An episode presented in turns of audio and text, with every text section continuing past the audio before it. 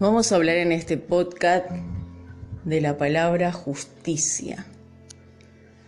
Como verán, estamos en un mundo donde todas las personas dicen no hay justicia. La justicia no existe. Si comenzamos a observar la sabiduría humana a través de los libros y la inteligencia y la ciencia, nos vamos a dar cuenta que Todas esas palabras fueron creadas justamente para que nosotros podamos evolucionar como seres humanos y encontrar la justicia para vivir en derechos dignos como seres. A lo largo de la historia, las personas se han llenado de conocimiento, de inteligencia y han estudiado de los libros para poder generar un estado económico en sus vidas a través de una profesión. Entonces la justicia se volvió como una apariencia. Y de acuerdo a la conveniencia económica, entonces se hace valer los derechos de la justicia. Y esto ha sido por, por, miles de años. Y lo sigue siendo, ¿no? Y más ahora en los tiempos que estamos viviendo. ¿Dónde quiero llegar con esta palabra justicia? Bueno, la palabra nos puede dejar muchos otros conceptos como dignidad, valor, esfuerzo, poder hacer valer nuestros derechos. ¿Por qué entonces el mundo sufre de tanta injusticia? Porque vuelvo a repetir, todas las palabras que nosotros absorbemos de los libros generan pensamiento en nosotros. Y esos pensamientos necesitan de una acción de, un resultado de materialización para que se pueda ejecutar en la tierra. Pero, como dije anteriormente, si el ser humano no está dispuesto a vivir, practicar esa justicia y se queda con la conveniencia que le puede dar lo material, entonces allí la injusticia reina.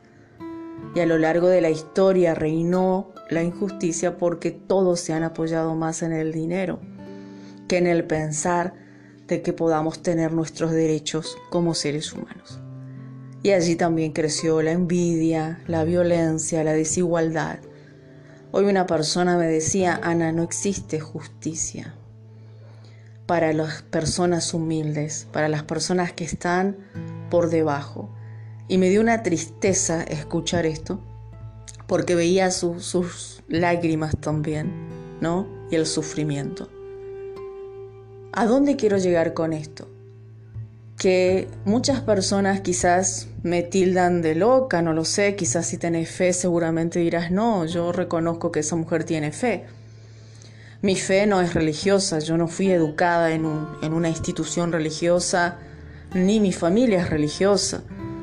O sea, yo conocí la fe en un Dios justamente con un periodo de mi vida donde estaba pasando una injusticia muy grande a nivel psicológico y también físico, de abuso de poder. En ese momento Dios colocó personas dignas en mi vida, lo cual me enseñaron lo que es la justicia divina. Cuando comencé a conocer la justicia divina, comencé a ver otro, otro, otro ambiente generado justamente por unos pensamientos muy diferentes a lo que nosotros veníamos teniendo. Y sobre todo yo también adquirí a través de los estudios como todas las personas, ¿no? Y hago este podcast porque otra vez en un periodo de mi vida me está ocurriendo pasar por una injusticia con personas que se creen que el dinero lo es todo, que el poder lo es todo. Y lo lindo de, tener eh, la justicia divina en nuestra mente, en nuestro corazón, es justamente que nosotros no nos llenamos de odio, ni de rabia, sí de indignación. Porque el odio es de impotencia, el odio es justamente de generar violencia y la indignación es diferente. La indignación es hacer valer un pensamiento. Por eso quise hablar de la palabra justicia. Hay dos tipos de justicia, la terrenal, como estuvimos hablando hace un ratito todos los ejemplos que te di, y la justicia que es celestial. La terrenal necesita del hombre, necesita de la sabiduría del hombre, del conocimiento del hombre, de la inteligencia del hombre, necesita del deseo del hombre de practicar esa justicia. O, como dije anteriormente, ¿no? llenarte de conocimiento y usar ese conocimiento y esa sabiduría para un fin material tuyo a través del ultraje, el chantaje, a través del terror, a través del abuso de poder. ¿Por qué Dios le entregó a Moisés? Porque sabías de dónde viene la justicia. Viene de los diez mandamientos, de las leyes de los judíos. Si nosotros vemos, por ejemplo, muchas cosas comunes que se practica dentro de la justicia terrenal, nos vamos a dar cuenta que ya esto lo practicaban los judíos cuando Moisés trajo esas leyes. Claro que muchas personas por allí no tienen conocimiento de Levítico, por ejemplo, de Deuteronomio o los cuatro o los cinco libros que son justamente del Antiguo Testamento donde habla de todas esas injusticias que el pueblo vivía y de la justicia también. Muchas de esas cosas nosotros hoy las practicamos y las tenemos como injusticia o quizás como justicia.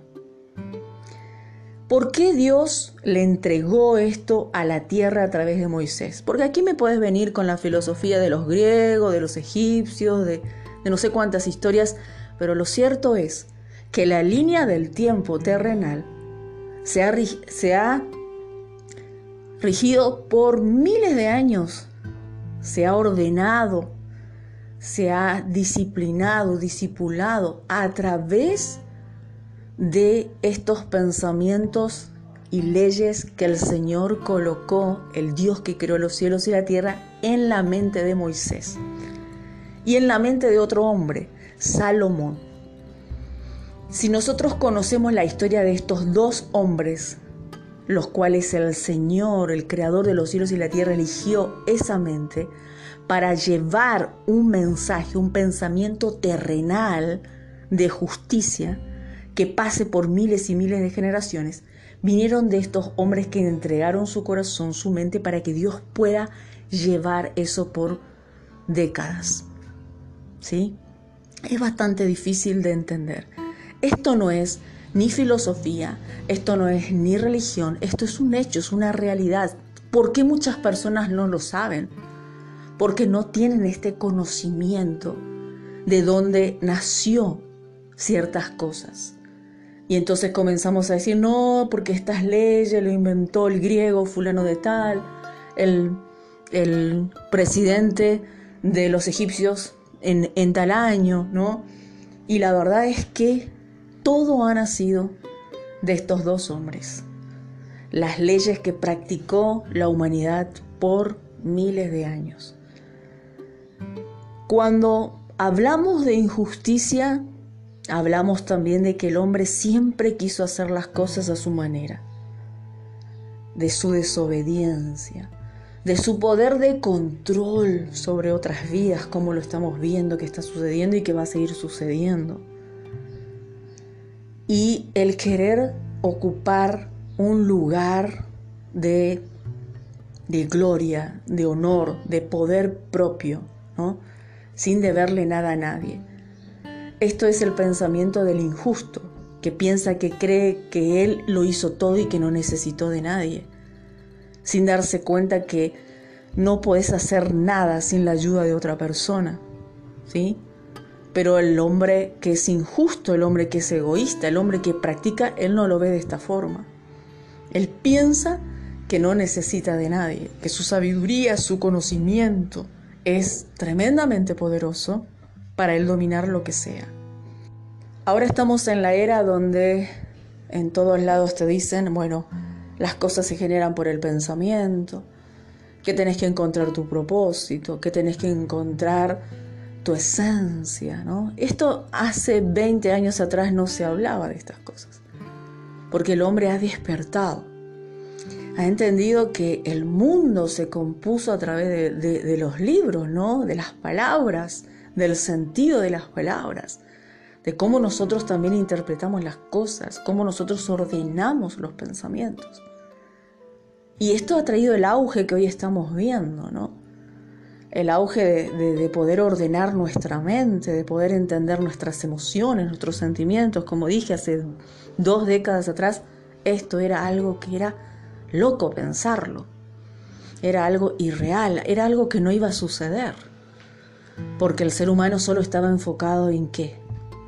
En lo material, en su imagen, en esta imagen que tenía que presentar al mundo, siendo como un robot que no tenía derecho a nada más que a mostrarse a los demás para aparentar. Y esto fue justamente el pie que usó la injusticia para hacerle creer al hombre que el conocimiento, la inteligencia o todo lo que podemos adquirir es únicamente para un bien material, para un bien de poder y autoridad sobre otras vidas, sobre otros seres humanos. Quizás me estoy extendiendo un poco porque no preparé esto, lo estoy haciendo tipo zapping, ustedes saben lo que es esto, es ir hablando desde el conocimiento que voy teniendo, ¿no? es no preparar, no, no, sentarme y decir, bueno, esto yo lo, voy a hacer de forma eh, más pensada, más, más reflexión, más análisis. Quiero que este audio quede porque te quiero dar una advertencia y un consejo. Es preferible, porque yo no soy religiosa, ¿sí? Es preferible caer en manos de la justicia verdadera terrenal que la justicia verdadera celestial. ¿Qué quiero decir con esto? Por ejemplo, cuando te sucede algo, como en mi caso, ¿no? que me está sucediendo. La persona que se ha levantado en contra de mí lo ha hecho a través de mentira, de engaño, de, traición, de, de rechazo, de fraude, montones de cosas que son pensamientos que generan una forma de actuar y una forma de llevar un derecho sobre alguien. No sé si se entiende. Entonces, esa persona está usando el mal. Los pensamientos, como dije, de chantaje, los pensamientos de, ultraje, de fraude, de injusticia, los pensamientos de mentira, los pensamientos de acomodar las cosas a su manera, los pensamientos más ruin, más, más feos, más oscuros, porque no acepta las leyes. Si nosotros estudiamos las leyes, son perfectas. Quiero que un día, si no leíste un libro de leyes, leas. Y vas a decir, pero ¿y cómo esto no se aplica? ¿Y cómo esto no se aplica? Es por eso que el mundo dice que la justicia no existe porque nosotros vamos a las leyes y queremos aplicarlas, pero después vas al abogado y el abogado te dice, no, esto no se puede aplicar. Esto no, esto no, esto no, pero ¿cómo si está escrito? Lo mismo en la Biblia. ¿Por qué no existe Dios en muchos corazones? ¿Por qué existe religiosidad o cualquier otra espiritualidad? Porque el hombre no quiere aceptar lo que está escrito. Si Dios te dice allí, no adulteres, no estés mirando a la mujer de tu prójimo, es porque le vas a hacer daño a tu prójimo, pero nosotros no lo queremos así. ¿Por qué? Porque la carne dice, no, mirala, está muy buena, anda y acostate con ella. ¿Sí? Y lo mismo es la justicia terrenal. Los libros de las leyes son preciosos. Pero si no hay un abogado, si no hay una persona, si no hay alguien que quiera ejecutarlo, vivirlo, pasarlo, eso no va a acontecer, no va a salir del libro. Porque para que salga del libro se necesita de ti, se necesita de mí, se necesita del ser humano para que sea aplicado. Y es por eso que esta frase, ah, no, la justicia no existe. Porque todo el mundo sabe su derecho, todo el mundo sabe su verdad, todo el mundo escucha la verdad como vos que me estás escuchando ahora y dirás, wow, esa mujer habla. Quizás no me gusta cómo habla, quizás no me gusta lo que está diciendo, pero está diciendo la verdad. Tu corazón puede decirme a mí que tú no dices que yo estoy diciendo la verdad porque tú lo sabes. Ya está dentro de tu corazón. Eso todo el mundo lo tiene. Pero a la hora de vivirlo, de aplicarlo, de llevarlo, el ser humano no lo ejecuta. Y después salimos a la calle a pedir justicia. Pero la justicia necesita de ti necesita de tu indignación, necesita que digas, bueno, yo voy a sacar eso del papel. Pero allí vienen otros pensamientos. Ah, no, si vos estás igual. Ah, no, si vos no servís. Ah, no, si vos estás haciendo lo mismo. Pero para eso es que murió el Hijo de Dios en la tierra. para hacernos entender que las limitaciones de la mente la ponemos nosotros, que todos nosotros somos imperfectos, no hay una persona perfecta, pero en el momento que alguien quiera aplicar algo, hacer algo, el mismo cielo lo va a amparar. Porque las leyes fueron puestas para corregir nuestros caminos, para ser mejores individuos, mejores seres humanos, para tener paz, para tener empatía, para tener orden, para tener disciplina. Las leyes fueron puestas para que nosotros sepamos el camino de la paz, el camino del orden, el camino de la igualdad, el camino del amor al prójimo. Y esto no es bíblico, esto también está en las leyes que nosotros tenemos en nuestro mundo. Por eso te dije, me gustaría que leas la, Biblia, si no lo leíste nunca, lee Deuteronomio, lee Levítico, que son las leyes que Dios le dio a Moisés que Dios le dio a Salomón también, porque Salomón también tenía muchas leyes, y que vayas a un libro de leyes y te vas a dar cuenta. Que todo eso necesita de ti, necesita de mí, necesita de nosotros. Ah, Ana, pero yo no soy importante. No importa. Para Dios tienes un valor aunque no tengas un centavo en tu bolsillo. En el momento que quieras decir, bueno, yo me indigno y voy a hacer valer un derecho, lo haces valer. Ah, pero viene el miedo, viene la duda, que voy a morir, que voy a hacer esto. ¿Sabes qué? Es peor caer en la justicia divina que hacer valer un derecho y pasar quizás por una situación vergonzosa, una situación estresante y humillante. ¿Sabes por qué? Porque cuando el verdadero Dios ve que sus criaturas ya se están yendo por la borda, entonces la propia naturaleza, que es una ley divina, viene con furia y con ira hacia el ser humano. Es lo que estamos viendo ahora. Que cuando la injusticia abunda y el ser humano no obedece las leyes que Dios le dejó para encaminarse por un buen camino, diríamos, ¿no? Por un camino lo más sano posible, entonces viene la intervención divina por eso muchas personas dicen, ay, no, no importa, no importa, deja nomás. No hay una ley terrenal, va a haber la divina. Y yo le dije, pero usted sabe lo que está pidiendo. Yo le tengo menos miedo a la ley terrenal que la divina, porque la divina no tiene misericordia. Porque cuando Dios nos cierra la puerta, Dios es amor, sí. Dios es justicia, sí. Pero también Él sabe poner freno a un ser humano que no lo tiene. Él sabe decirle, hasta aquí llegaste para que no haga más daño, para que no siga destruyendo. Y esto no lo vemos nosotros porque esto pasa en el plano espiritual fuera de nuestro conocimiento, tampoco lo podemos leer en, un libro. Pero lo vemos ahora, ¿no? Cómo las profecías se cumplen rápidamente. Y el ser humano dice, ah, no, porque eso está escrito. En realidad nosotros hacemos que las profecías se cumplan aceleradamente. ¿Por qué? Porque ya hemos perdido este temor absoluto sobre la justicia divina. Ya no creemos en la justicia divina. Antes quizás nuestros padres tenían mucho más fe y respetaban más que nosotros. Hoy nosotros rompimos y rebalsamos con todo. Y eso es lo que trae diferentes desgracias en la vida del ser humano. Y trae también que aquellos perversos y malvados sean más perversos y malvados porque nosotros mismos nos hemos separado de esa justicia divina, de ese temor, de ese respeto hacia el Creador. Con este mensaje que puedo hacerlo mucho más largo, te quiero dejar esto. Nunca pidas que un ser humano caiga en la justicia divina. Porque cuando Dios pone su mano sobre una persona, y esa persona se tiene que enfrentar al espíritu más santo, más puro, más limpio, que es justamente la justicia divina, esa persona no tiene chance de nada. Esto es el ejemplo de los dos ladrones que estaban al lado de Jesús.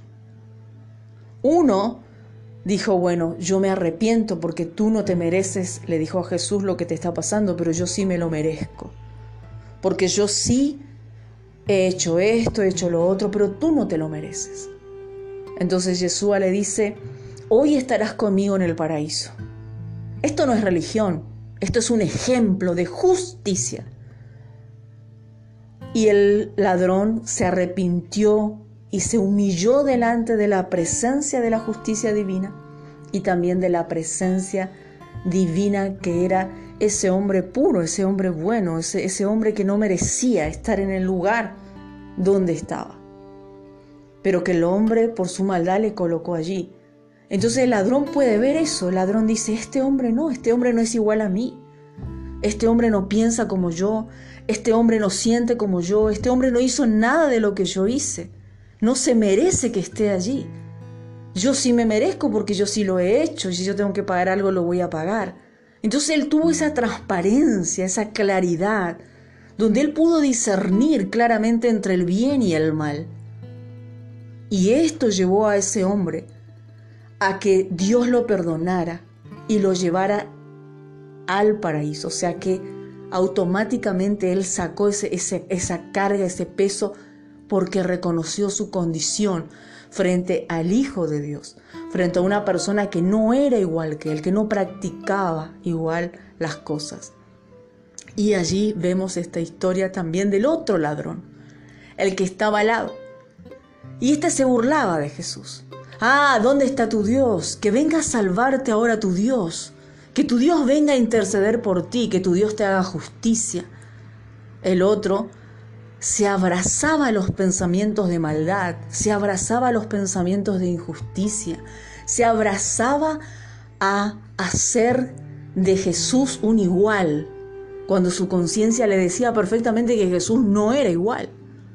Pero él amó el mal, él amó los pensamientos perversos, igualándose, comparándose al Hijo de Dios y no teniendo temor absoluto sobre Dios. Se burlaba, se reía. Y allí vemos que vienen dos cuervos y le comen los ojos, y el hombre queda ciego, porque los cuervos comenzaron a picotearle la cabeza y los ojos vemos la maldición en persona. Con este ejemplo que te di, que lo puedes tomar como religioso o lo puedes tomar como metafórico también, ves claramente la justicia. ¿Por qué la justicia existe y por qué la justicia no existe? En ese hombre que pensó que la justicia de Dios no existe, terminó en maldición. Y aquel hombre que reconoció su condición frente a los hombres y frente a Dios, fue perdonado. Para que la justicia exista en una vida, nosotros tenemos que ir y, fijarnos y decir, ¿cuál es mi condición frente a esta situación? ¿Ser como el ladrón de la derecha o ser como el ladrón de la izquierda? El de la izquierda, como dije, reconoció su condición. Dijo, no, esta persona no es igual que yo. Esta persona no piensa igual que yo. Esta persona no se merece lo que le está pasando. Quizás yo sí, porque yo soy así, yo soy asá. Se está culpando, no, está reconociendo su condición. Y se arrepiente y le dice, tú no tienes derecho a pasar por eso. Yo sí, perdóname, acuérdate de mí, ora a tu Padre por mí. Fue humilde. Fue humilde, reconoció su situación, y estaba dispuesto a pagar un precio por esa situación. Entonces allí la justicia divina operó en él, lo salvó. En cambio el otro se opacó en su orgullo, en su soberbia, en su altanería, en su prepotencia, en sus pensamientos de maldad, insultó a una persona buena, humilde como era Yeshua, se comparó a él, lo pisoteó, se burló de su Padre, de su Dios, y terminó en total maldición. Que este mensaje te deje bien claro. La justicia de la tierra se hizo para aplicarla y para hacernos entender el camino correcto a seguir a partir de ese momento.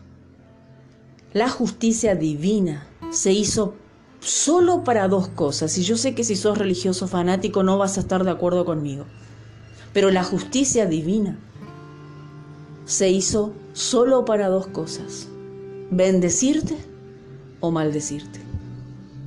Ay, Ana, ¿qué estás diciendo? Esto no es verdad, porque mi religión no me enseñó eso, tu religión. Pero Jesús enseñó eso, Jesús enseñó eso, el Mesías enseñó eso, ¿sí? Y la Biblia en los mandamientos que le dio Moisés. Es por eso que Jesús siempre les decía a las personas, arrepiéntanse, elijan lo bueno, como el ejemplo que les di de estos dos ladrones en la cruz. Porque Dios es misericordioso, porque Dios es bueno, claro que sí, pero con un corazón contrito y humillado, que reconoce que está cometiendo una injusticia sobre otra vida, que reconoce su condición delante del hombre y delante de Dios. Pero cuando nosotros nos cerramos y comenzamos a usar la justicia en una conveniencia de chanturrada, mentiras, fraude, locura, como estamos viendo que está creciendo, la tierra es maldecida, una ciudad es maldecida, una familia es maldecida, una persona es maldecida porque trae maldición. Entonces todo lo que está ocurriendo en nuestro mundo es porque el hombre lo está provocando. Ni siquiera es el mal o Satanás o como lo llaman los religiosos, somos nosotros. Porque tenemos conocimiento, tenemos sabiduría, tenemos inteligencia, tenemos el pack completo y estamos eligiendo la perversidad, la violencia, la maldad, sin darnos cuenta. Porque cada persona que apoya una injusticia, que apoya una injusticia porque no le gusta algo, cada persona que sabe en su corazón que está cometiendo un mal sobre alguien que no se lo merece, esa persona está aportando en, en el universo una semilla de maldición. Te dejo con ese mensaje.